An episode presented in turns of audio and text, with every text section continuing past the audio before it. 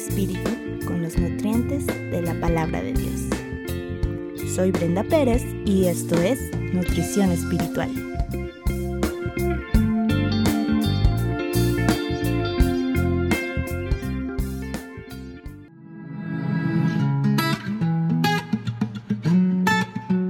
Cuidando nuestra alimentación espiritual. En la sociedad actual se ha observado una creciente preocupación por la alimentación.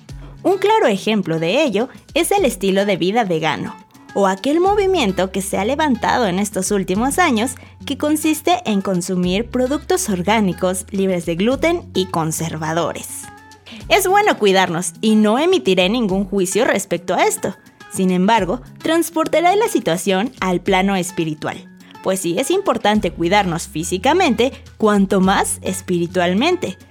Pero no con cualquier alimento que quite nuestra hambre momentáneamente, sino con uno que nos nutra y fortalezca nuestras defensas espirituales.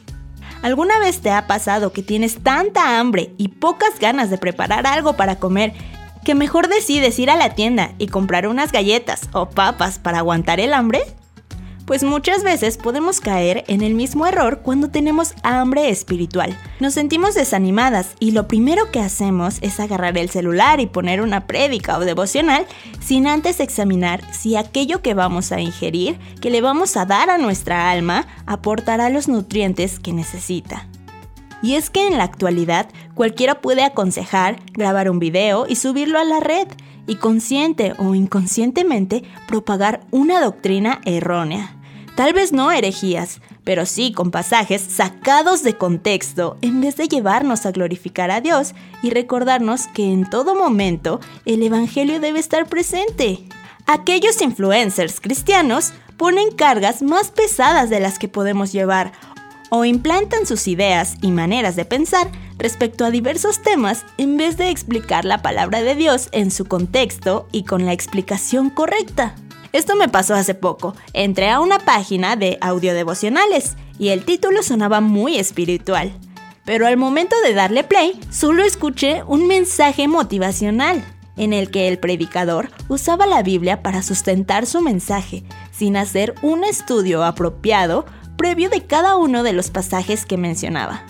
Después me encontré con otro mensaje, en el que se enfocaba en las obras y sacrificios del hombre para agradar a Dios, pero en ningún momento escuché el Evangelio y pasajes tan bellos que apuntan a Cristo y a su amor por nosotros los malinterpretaron, poniendo su propio énfasis en vez de simplemente leer antes y después de ese texto. Este es un error muy común al que nos exponemos cada día, por eso es muy importante conocer la palabra de Dios y estudiar cada día, no solo leer. El estudio conlleva una investigación de qué estaba pasando en ese momento y por qué se menciona ese texto, y no simplemente leer y pasar a la aplicación directa a nuestra vida, porque como mujeres, al igual que Eva, somos muy propensas a ser engañadas. Y quiero resaltar que es muy bueno escuchar prédicas y devocionales, pero debemos ser muy cuidadosas de la clase de enseñanza a la que nos estamos exponiendo y revisar si están en la sana doctrina o no. ¿Y cómo podemos diferenciar entre una verdadera y una falsa doctrina?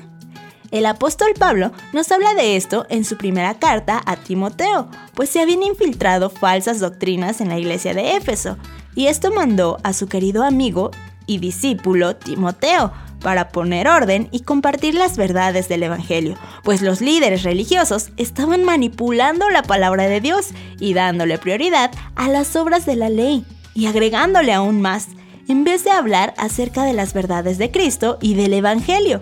Por eso, en el versículo 4.16 dice, Ten cuidado de ti mismo y de la doctrina, persiste en ello pues haciendo esto te salvarás a ti mismo y a los que te oyeren.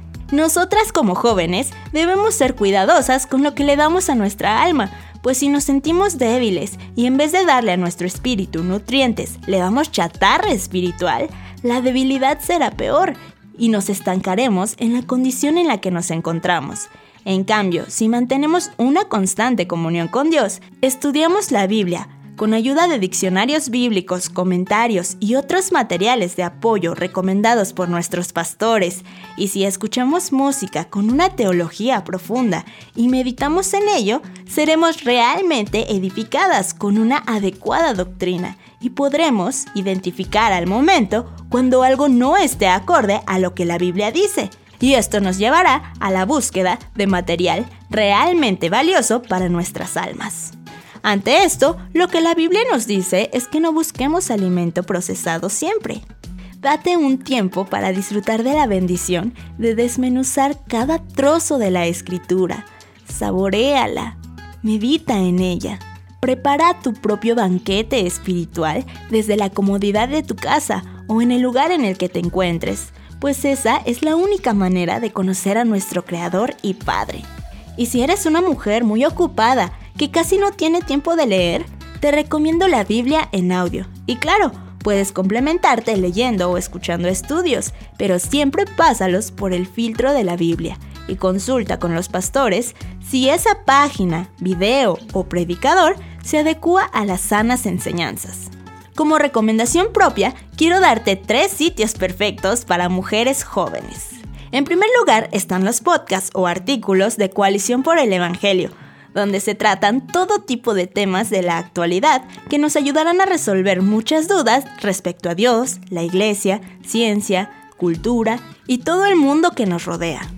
También el ministerio Aviva Nuestros Corazones es un maravilloso recurso de artículos, devocionales y podcasts para poder comprender nuestro rol como mujeres. Principalmente recomiendo el blog Joven Verdadera, con materiales que nos ayudan a vivir el día a día. Otro muy bueno es un sitio en inglés llamado Girl Define, escrito por dos exmodelos que se convirtieron a Cristo, que por cierto también escriben para Coalición por el Evangelio y tienen cientos de experiencias por compartir donde se tratan temas como feminismo, relaciones, chicos, cultura, moda y luchas personales.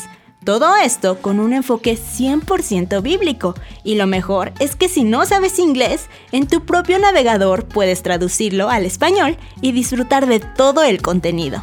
Y existen más, pero por lo menos estos tres contienen una buena información nutrimental que nos dará el crecimiento que necesitamos y nos llevará a glorificar a Dios. Así que ya no hay excusa. Propongámonos dedicar más tiempo al estudio de la palabra de Dios y antes de ingerir alimento espiritual procesado, veamos si realmente nutrirá nuestra alma y nos fortalecerá.